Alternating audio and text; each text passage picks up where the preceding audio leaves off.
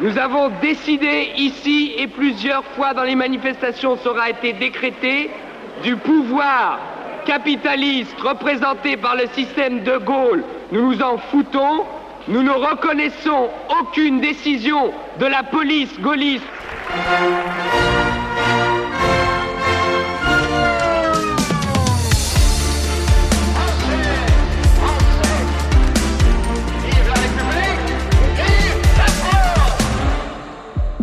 23 Jahre ist er alt im Mai 1968 und Daniel Cohn-Bendit stellt die Machtfrage. Keine Entscheidung der Polizei dieses kapitalistischen Systems de Gaulle's werde man anerkennen, so der damalige Studentenführer in Paris.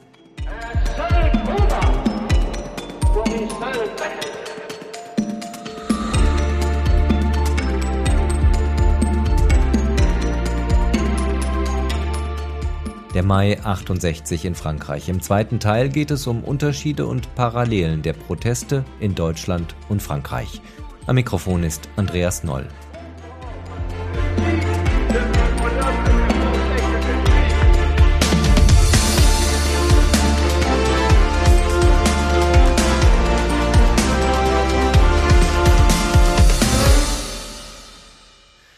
'Im Frühjahr 1968 durchlebt Frankreich zehn Wochen, die das Land erschüttern, und auf dem Höhepunkt der Proteste richtet sich der Blick nach Deutschland, an die deutsch-französische Grenze.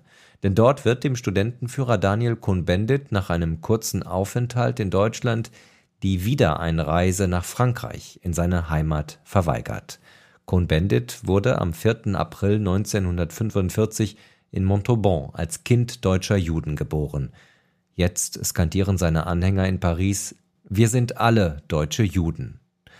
Doch die Regierung in Frankreich bleibt hart. Viele Jahre darf Cohn-Bendit nicht in seine Heimat zurück, muss sich binnen Stunden im Mai 68 eine neue Heimat suchen, entscheidet sich für Frankfurt, die Stadt, in der sein Vater wieder als Anwalt arbeitete. Über die deutsch-französischen Verbindungen des Mai 68 spreche ich heute mit dem Historiker und Kommunikationswissenschaftler Nils Franke. Er lehrt unter anderem an der Universität Leipzig und hat sich in seiner Laufbahn mit den Folgen der 68er Bewegung in Deutschland befasst. Nils, wir haben das in der ersten Folge mit Silja Beere gehört, wie Daniel Cohn-Bendit auf dem Höhepunkt der Proteste in Paris die Wiedereinreise nach Frankreich verweigert wird.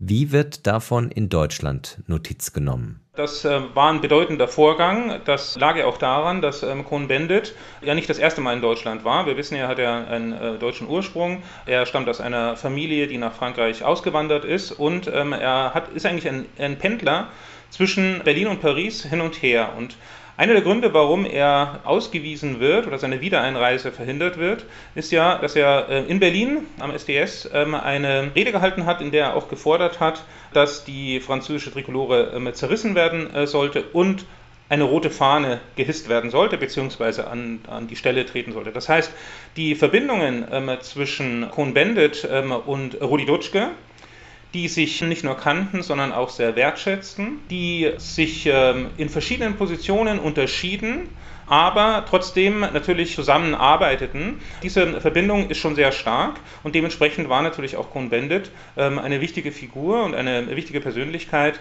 für die 68er Revolte in Deutschland und ist natürlich bis heute eine wichtige Figur geblieben. Ich würde ihn bezeichnen als ein Brückenbauer zwischen Frankreich und Deutschland und die Initialzündung ist mit Sicherheit die 68er Revolte, in der er Wissen aus Deutschland, auch von Rudi Dutschke, nach Frankreich nahm und Wissen von Frankreich nach Deutschland ähm, brachte, sodass ähm, er natürlich eine ganz zentrale Figur ist. Wenn wir auf diesen Mai 68 schauen und diese Reise Cohn-Bendits nach Berlin, du hast es gerade erklärt, welche Stimmung war in Deutschland zu diesem Zeitpunkt. In Frankreich sind die Studenten und dann später auch die äh, Arbeiter auf den Barrikaden. Wie sieht die Lage in Deutschland im Mai 68 aus?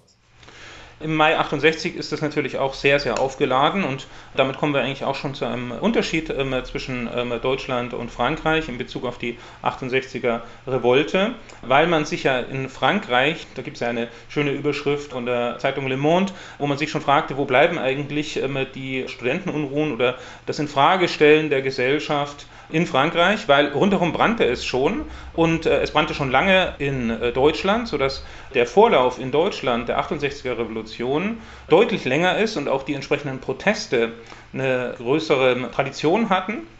Und was ja übrigens sehr oft nicht rezipiert und auch nicht richtig wahrgenommen wird, ist, dass ähm, Rudi Dutschke ja am 11. April 1968 angeschossen wird in Berlin, schwer verletzt wird. Das heißt eigentlich, das Gesicht, das man mit der 68er Revolution in Deutschland verbindet, spielt im Mai 68 gar keine große Rolle, weil er äh, schwer verletzt ist und äh, operiert werden muss. Während Cohn-Bendit natürlich weiterhin eine Rolle spielt, ähm, spielt Rudi Dutschke erstmal da keine so große Rolle.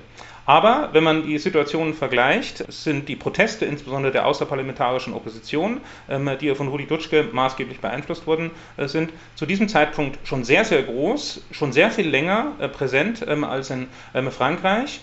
Nur, dass die Radikalität die ja dann in Frankreich stattfindet, also die Radikalität in Paris, diese Auseinandersetzung im Quartier Latin, aber auch ähm, der lange Generalstreik, diese Werf und diese Radikalität, die nimmt man sich in Deutschland wiederum, insbesondere in Berlin, auch zum Vorbild.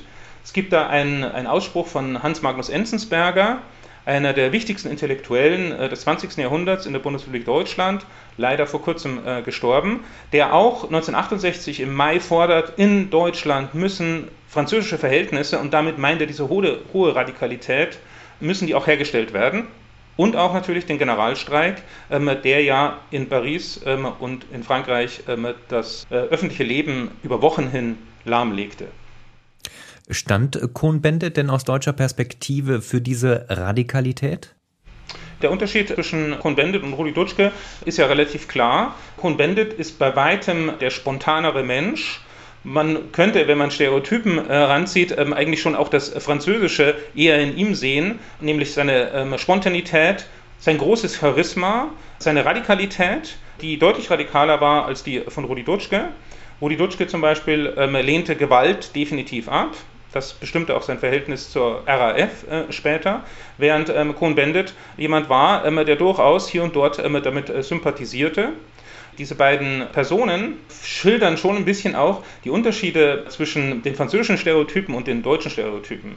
Ähm, man kann zum Beispiel klar sagen, Cohn-Bendit war ein mitreißender Mensch, ähm, insbesondere wenn er auftrat und provozierte und aktiv war, aber er war bei weitem nicht so theoretisch fundiert äh, wie Rudi Dutschke, der sich sehr vieles äh, bereits in seinem jungen Alter damals angeeignet hatte, theoretisch in der marxistischen Theorie sehr gut aufgestellt war, daraus auch seine Gedanken formulierte, sodass also viele eigentlich den Eindruck hatten, wir verstehen gar nicht, was der da sagt, aber man hatte den Eindruck in Berlin, der weiß, was er will. So, und das war im Grunde genommen das, was ähm, die Leute von äh, Rudi Dutschke überzeugten. Während Cohn-Bendit ist eben jemand gewesen, ähm, der Leute charismatisch mitziehen konnte. Ist das vielleicht auch ein Grund, warum in Frankreich äh, es eher geklappt hat, die Arbeiter auf die Seite der Studentenproteste zu ziehen, als in Deutschland, wo das ja nicht funktioniert hat?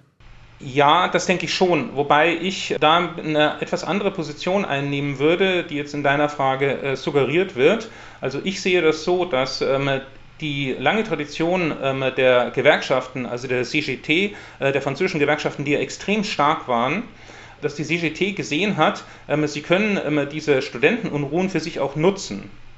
Sie nehmen sozusagen die Studierenden als Rambock und nach 1968 sieht man das ja auch sehr schön, dass Georges äh, Pompidou dann auf die Forderungen der Gewerkschaften stark eingeht, sind nicht komplett erfüllt, aber stark eingeht, äh, die Arbeitszeit wird verringert, die Lohnerhöhungen kommen und so weiter und so fort. Und das klappt aus Sicht der französischen Gewerkschaften und damit der Vertreter der Arbeiter und Arbeiterinnen sehr gut. In Deutschland ist es so, äh, dass ähm, sieht man noch an, an Diskursen, die später auch von Rudi Dutschke noch geführt werden, dass man eigentlich immer so, ja, vermitteln wollte, wir hätten auch die Arbeit und Arbeiterschaft auf uns, auf unsere Seite rübergebracht, auch in Berlin, das war hier und dort auch der Fall, gar keine Frage. Aber eigentlich handelt es sich in, in Deutschland tatsächlich um eine ähm, äh, Studentenrevolte. Ich habe unlängst noch ein Interview mit jemandem gemacht aus der äh, damaligen Zeit, der aus der Arbeiterschaft kam und ganz klar suggerierte, naja, die, mit den Studenten hatten wir nicht viel am Hut. So, das ist, glaube ich, ein großer äh, Unterschied, der dann aber auch für die Fortwirkung der 68er Revolte in Deutschland eine große Rolle spielt. Wenn man nochmal auf die beiden wichtigen Personen schaut, nämlich Cohn-Bendit und Dutschke, kann man sagen, wer wen mehr beeinflusst hat? Ich glaube nicht, dass man das so, so sagen kann und ich glaube auch nicht, dass jemand so nah ähm, an diesen beiden Personen äh, dran war, dass man das heute bewerten könnte. Dass sie sich beeinflusst haben, ist meiner Meinung nach auch so, ähm, dass ähm, Cohn-Bendit sich bei Rudi Dutschke ganz zentrale Dinge abgeschaut hat. Also zum Beispiel eines der wichtigsten Mittel, der strategischen Mittel, der 68er, sei es nun in Frankreich ähm, oder sei es auch äh, in, äh, in Deutschland, war ja ähm, die Provokation. Also, dass man provokative Elemente in die eigene Strategie einbaute. Und ähm, das ist etwas, ähm, was ähm, Rudi Dutschke einmal in seiner legendären Form formulierte. Ich kann das mal zitieren. Ähm, Rudi Dutschke sagte bereits, glaube ich, 1966, Zitat, mit Provokationen können wir uns einen öffentlichen Raum schaffen, in den wir hinein unsere Ideen, unsere Wünsche und unsere Bedürfnisse hineinlegen können. Ohne Provokation werden wir überhaupt nicht wahrgenommen. Darum sind die Provokationen unerlässliche Voraussetzungen für die Öffentlichkeitsarbeit. Man sieht ja also jemanden, der sein Konzept komplett durchdacht hat, auch theoretisch das gut formulieren kann. Ähm, tatsächlich ist aber eigentlich Cohn-Bendit derjenige, der das eher in, in seinem Wesen auch hat. Wenn man sich Interviews mit beiden ansieht, dann sieht man immer, Cohn-Bendit ist eigentlich eher der Spontanere, er ist der Schnellere, er springt schneller an, stellt mehr Fragen, während ähm, Rudi Dutschke diese äh, Provokation klar durchdacht hat, auch einbaute, aber ähm, das eher so theoretisch äh, fundieren konnte. Da treffen sie sich, ähm, lernen voneinander, aber dass man sagen könnte, der eine hat den anderen mehr beeinflusst, äh, das würde ich ähm, auch als heute als Historiker nicht bewerten wollen. Wenn wir schon beim Thema Parallelen und Unterschiede sind, welche äh, Parallelen und Unterschiede zwischen den französischen und den deutschen 68ern fallen dir besonders auf im Rückblick? Das ist natürlich ein weites Feld. Ne? Also wie weit haben sich die beiden Revolutionen, ich spreche eher von Revolten, Revolutionen äh, sind es meiner Meinung nach nicht äh, gewesen, weil sich nicht äh, die Gesellschaften grundlegend verändert haben. Eine Revolution ist davon gekennzeichnet, dass also eine ganz neue Gesellschaft entsteht. Das war ähm, in beiden äh, Ländern nicht, darum spreche ich eher von der ähm, Revolte. Wenn wir auf die Parallelen schauen, dann muss man sagen, ähm, die Rezeption insbesondere der französischen Intellektuellen, Jean-Paul Sartre, Simone de Beauvoir und natürlich vor allen Dingen auch Albert Camus, diese Theoretiker spielen in beiden äh, Ländern eine sehr große Rolle. Und man muss sagen, äh, dass die deutsche Bevölkerung sich 68 und dann in den folgenden Jahren deutlich intensiver mit diesen Theoretiker, Theoretikerinnen beschäftigt hat. Das heißt, hier gibt es eine Innovation aus Frankreich, die äh, sehr stark in Deutschland aufgenommen ähm, worden ist. Parallel ist auch die Person natürlich von äh, Jean-Paul Sartre, der ja öfters in Deutschland auch ist, hier auch ähm, diskutiert und ganz wichtig, das sind wir allerdings schon im Jahr 1974, am 4. Dezember 1974 ähm, besuchte er ja den deutschen Terroristen Andreas Bader von der Roten Armee-Fraktion, von der RAF, in äh, seiner Zelle und solidarisierte sich in einer gewissen Form mit ihm. Das brachte natürlich in Deutschland die konservative Presse zum Glühen und auf der anderen Seite die linken Kräfte in Deutschland, was auch immer man als links definieren will, wie weit man das definieren will, die waren natürlich ähm, voller Sympathie dafür. Und Sartre gab ja dann auch ähm, zu Protokoll, dass ähm, er nicht die Gewalt der RAF unterstützt, aber akzeptiert, dass ähm, man eine andere Gesellschaft haben möchte und auch Andreas Bade für eine andere Gesellschaft ähm, äh, eintrat, wie auch immer diese Gesellschaft aussehen sollte. So, so hat er sich letztendlich positioniert. Das heißt, hier haben wir also auch ähm, äh, Parallele bzw. auch Unterstützung ähm, äh, aus Frankreich. Ganz wichtig, glaube ich, ähm, war meiner Meinung nach auch das, das Wording, das äh, von Frankreich übernommen worden ist, während man also vor den ja vor der 68er Revolte in Deutschland durchaus noch diese alten proletarischen Begriffe äh, aus marxistischer, aber auch aus sozialistischer Tradition benutzte, wie alle Macht den Räten was wir wollen, Arbeiterkontrollen. Das Wording ändert sich ähm, sehr stark ähm, im Zuge der 68er Revolte in Deutschland. Und da hat Frankreich durchaus wieder auch einen starken Einfluss, also mit Formulierungen wie Désir, Plaisir, Rêve, Jouissance, also äh, Sehnsucht, Freude, Lebenslust, Träume. Das, das war was völlig anderes, ähm, äh, was hier formuliert wurde. Und ähm, das wurde dann dankbar auch von den Studenten und Studentinnen in Deutschland äh, aufgenommen. Nicht zuletzt auch das Thema Pflasterstrand. Auch das kommt ja aus Paris. Das stimmt. Und da ist es ja äh, Cohn-Bendit, ähm, als er da in Frankfurt ist, gründet er dann, ähm, äh, glaube ich, sein Café heißt dann auch Pflasterstrand. Ne?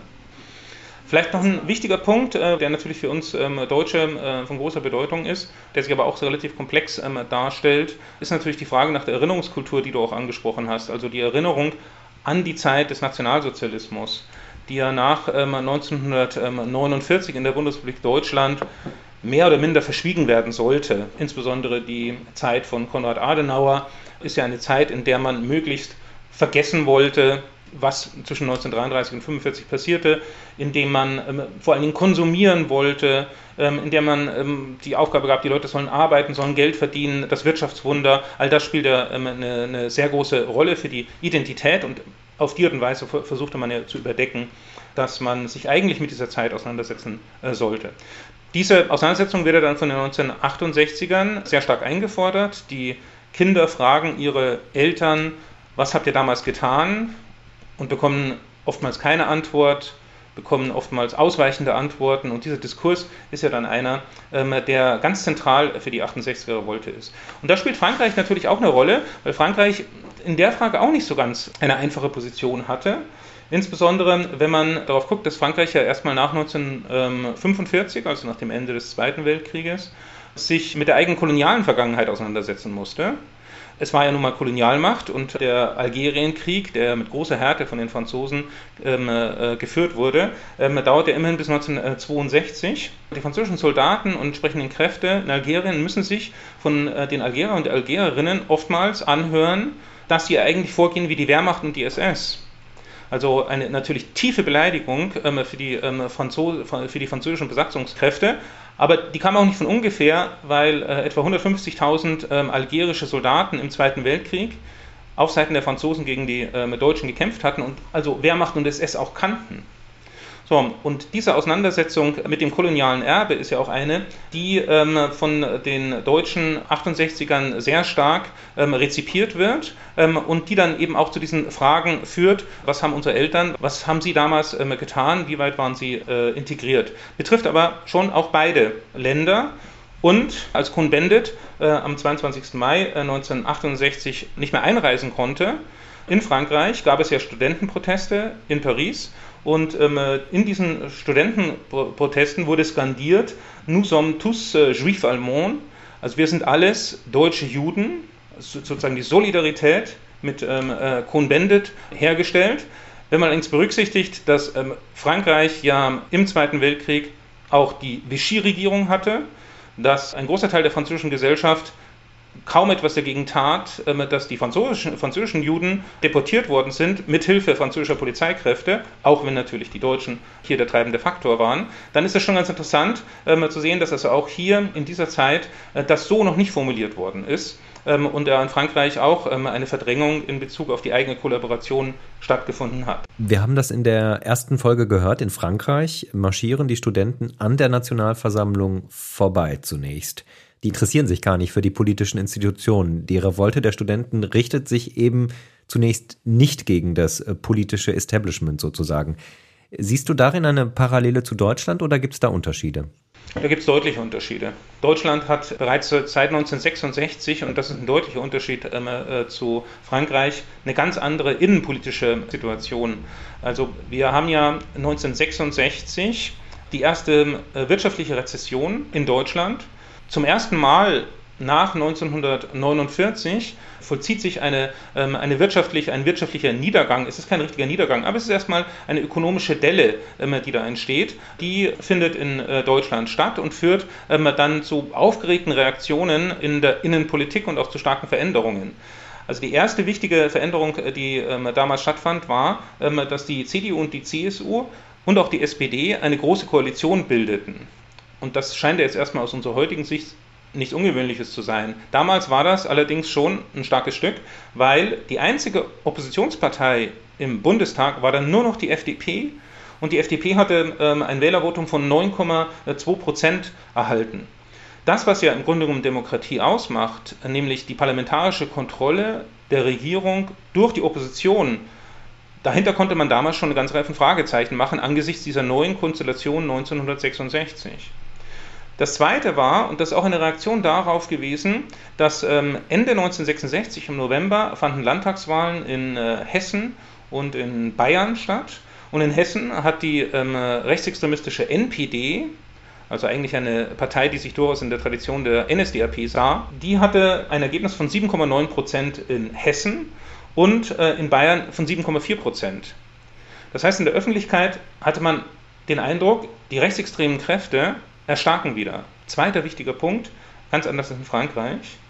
Und dazu kam dann noch diese Diskussionen um die sogenannten Notstandsgesetze, die es eigentlich schon seit den 50er Jahren gibt, die aber dann immer mehr verschärft geführt werden. Notstandsgesetze bedeutete, dass man darüber diskutierte, dass die Bundesregierung in einem Notfall das Recht hätte, einen Großteil der Macht an sich zu ziehen, die parlamentarische Kontrolle nicht komplett auszusetzen, aber doch einzuschränken und auch die Grundrechte von Bürgern und Bürgerinnen, die in Deutschland ja eine hohe, wirklich sehr hohe Bedeutung haben, die möglicherweise auch einschränken äh, konnte. Und diese Diskussion, die kocht auch 1966, 1967 sehr stark äh, nach oben, sodass man eigentlich mehr oder minder auch erwarten konnte, und damit komme ich eigentlich zu deiner Frage, dass sich eine außerparlamentarische Opposition bilden würde. Und das war ja genau die APO, die außerparlamentarische Opposition, zu der Bildung dann Rudi Dutschke auch aufrief, dessen Zentrum der Sozialistische Deutsche Studentenbund, der SDS wurde, der wiederum sehr stark durch Rudi Dutschke geprägt wurde. So, und von daher haben wir da eine ja, sehr radikalisierte, auch fundierte politische Vorstellung, dass man, und das ist der springende Punkt, dass man einen anderen Staat, und auch eine andere Gesellschaftsform möchte. Es war also völlig klar, man, möchte, man würde diesen Staat ablehnen, anders als in Frankreich. Man würde neue Institutionen schaffen. Aber das Interessante, und das ist ja bis heute eine Schwäche der Linken, auch Rudi Dutschke sagt auch zehn Jahre später, wir hatten eigentlich keine richtigen Rezepte. Wir wollten anderes, äh, wir wollten eine andere Gesellschaftsform, aber welche, das konnte er gar nicht mehr so richtig ähm, formulieren und nahm sich auch die Freiheit heraus, das nicht zu formulieren, sondern zu gucken, wie die historische Entwicklung sein würde. Letzter Punkt dazu, muss aber berücksichtigen, Rudi Dutschke ist selbst in der DDR aufgewachsen, also er ist ja kein Bundesdeutscher, sondern er ist in der DDR aufgewachsen, ähm, ist dann kurz vor dem Mauerbau äh, nach Berlin äh, gewechselt, hat eine absolut schlechte Meinung von einem möglichen sozialistischen System, wie es in der DDR oder aber auch in der Sowjetunion insgesamt herrschte. Er sprach da auch durchaus von der Sklavenhalterherrschaft der Sozialisten in Osteuropa oder auch in der äh, DDR. Das heißt, das war für ihn keine Option aber welche Option war irgendwie auch nicht klar. Wenn du auf die ähm, Strategien blickst, die die Politiker angewendet haben in beiden Ländern, um diese Studentenbewegung, um diese Protestbewegung zu beruhigen, siehst du da auch vor allem Parallele oder Unterschiede?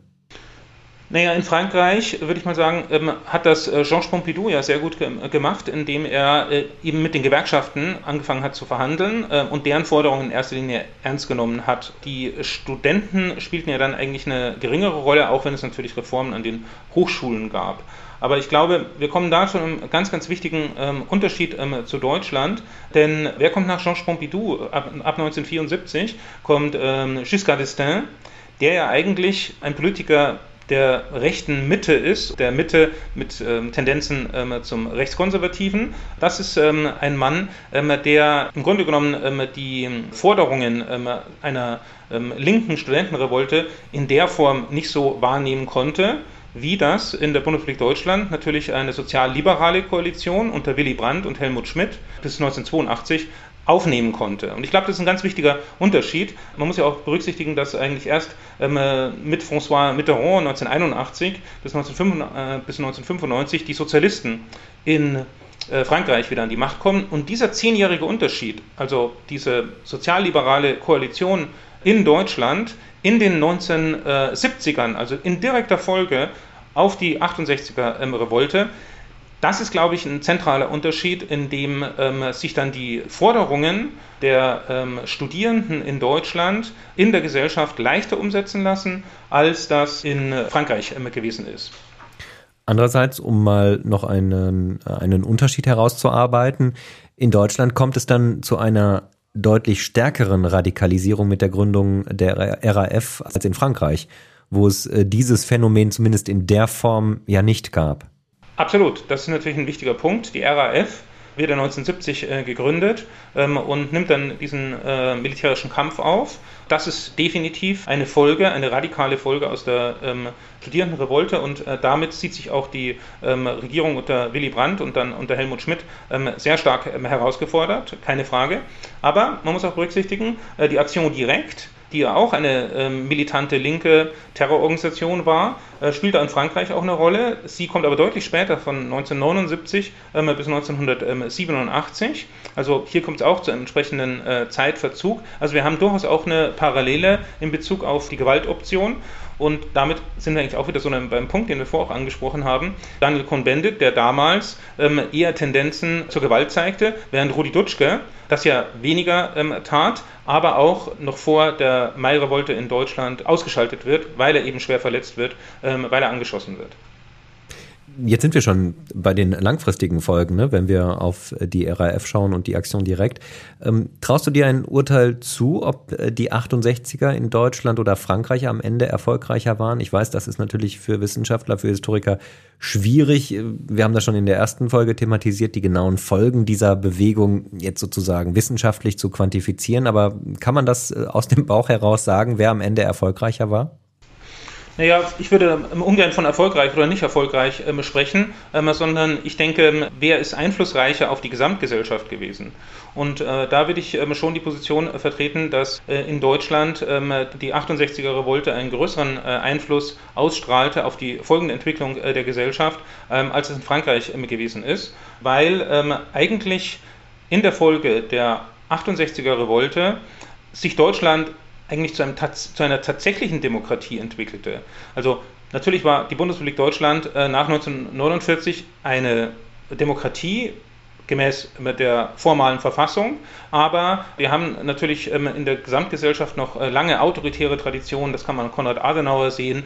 Es ist ja unlängst auch erst ähm, ähm, herausgearbeitet worden ähm, letztes Jahr, dass äh, Konrad Adenauer überhaupt kein Problem hatte, die äh, Spitze der SPD systematisch bespitzeln zu lassen und sich berichten zu lassen, was dort ähm, passiert. Also man hat sozusagen die Opposition bespitzelt. Also da hat man ähm, schon eine sehr autoritäre ähm, Tradition, die eigentlich dann erst durch die 68er ähm, gebrochen wird, durch die 68er Revolte gebrochen wird. Und ab dann sind Ideale wie Partizipation, Emanzipation, antiautoritäre Haltungen, die äh, verbreiten sich dann äh, sehr stark in den 1970er Jahren in der bundesdeutschen Gesellschaft und damit ähm, wird sie eigentlich eine tatsächlich demokratische Gesellschaft. Ich könnte ein, Beispiel ähm, nennen, das mir persönlich immer sehr stark am Herzen liegt. Äh, es ist ähm, eigentlich weitgehend äh, außerhalb ähm, der, äh, des gesellschaftlichen Bewusstseins in Deutschland, dass auch in der Zeit des Nationalsozialismus es sehr, sehr viele Wehrdienstverweigerer gegeben hat. Das heißt also Menschen, die nicht bereit waren, in der Wehrmacht zu kämpfen. Diese wurden bei weitem nicht sofort erschossen. Das ist eine, eine, eine Mehr äh, am Ende des Zweiten Weltkriegs, in den letzten Monaten schon. Aber ähm, wenn man auch ähm, frühzeitig den Wehrdienst verweigert hat, dann äh, kam man in entsprechende Strafbataillone. Wurde natürlich nicht gut behandelt. Aber es gab diese Tradition. Und das ist einer der Gründe, warum äh, ab 1955, als ähm, die Bundeswehr wieder gegründet worden ist, ähm, auch dort schon festgelegt worden ist, dass es eine Verweigerung der Wehrpflicht geben kann. Diese Menschen, die das äh, mutigerweise getan haben, waren nicht viele, überhaupt nicht viele und sie waren auch Paria in der, äh, in der bundesdeutschen äh, Gesellschaft. Das war eine ganz, ganz ähm, schwierige äh, Situation. Trotzdem haben wir die Tradition ab 1955 bis in die 60er Jahre hinein und mit der sozialliberalen ähm, Koalition nimmt man sich dieses Phänomens immer mehr an und gründet zum Beispiel 1971 die erste staatliche Schule für Zivildienstleistende. Führt also sozusagen diesen Zivildienst als Angebot ähm, deutlich mehr aus, ähm, gibt Menschen die Möglichkeit, das zu tun. Und 1971 die erste Zivildienstschule, die entsteht im Wieserbergland. Also man wollte die fernab von der Gesellschaft haben. Trotzdem bestehen sie. Daraufhin ähm, wird aber, ich glaube 1973, das ähm, Amt für Zivildienst eingeführt ähm, in Bonn. Da arbeiten schon über 260 Mitarbeiter und Mitarbeiterinnen. So, das heißt, wir haben hier im Grunde eine, eine Tradition, die auch vom Staat gefördert wird, des zivilen Ungehorsams, äh, der Alternative äh, in dem Fall zum Militärdienst. Und ähm, darauf aufbauend entwickeln sich nach und nach in Deutschland die Freiwilligendienste. Ein Freiwilligendienst, mit dem ich sehr viel ähm, zu tun habe, ähm, ist das Freiwillige Ökologische Jahr. Das wird 1986 als Freiwilligendienst äh, gegründet. Nicht als Alternative zum Wehrdienst, ähm, soweit ist man noch nicht, aber dieses Konzept lässt sich eigentlich gar nicht, also das Konzept des, des Freiwilligen Ökologischen Jahres, also eines Freiwilligendienstes, lässt sich gar nicht trennen von der, äh, von der 68er Revolte. Während auf der anderen Seite, wenn wir in Frankreich gucken, Emmanuel Macron, soviel ich weiß, erst ab 2019 von einem allgemeinen Nationaldienst ähm, spricht, also eine Alternative zum Dienst im Militär, wobei man sagen muss, in Frankreich ist das ähm, äh, Heer ja etwas anders aufgebaut oder der Militärdienst etwas anders aufgebaut, aber das sind für mich so zwei wirklich deutliche Unterschiede, die zeigen, wie sich beide Gesellschaften nach 1968 unterschiedlich entwickelt haben.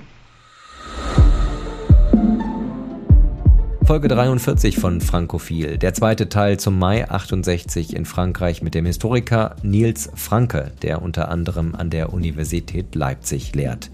Die wissenschaftliche Begleitung dieser Folge lag bei Landry Charrier.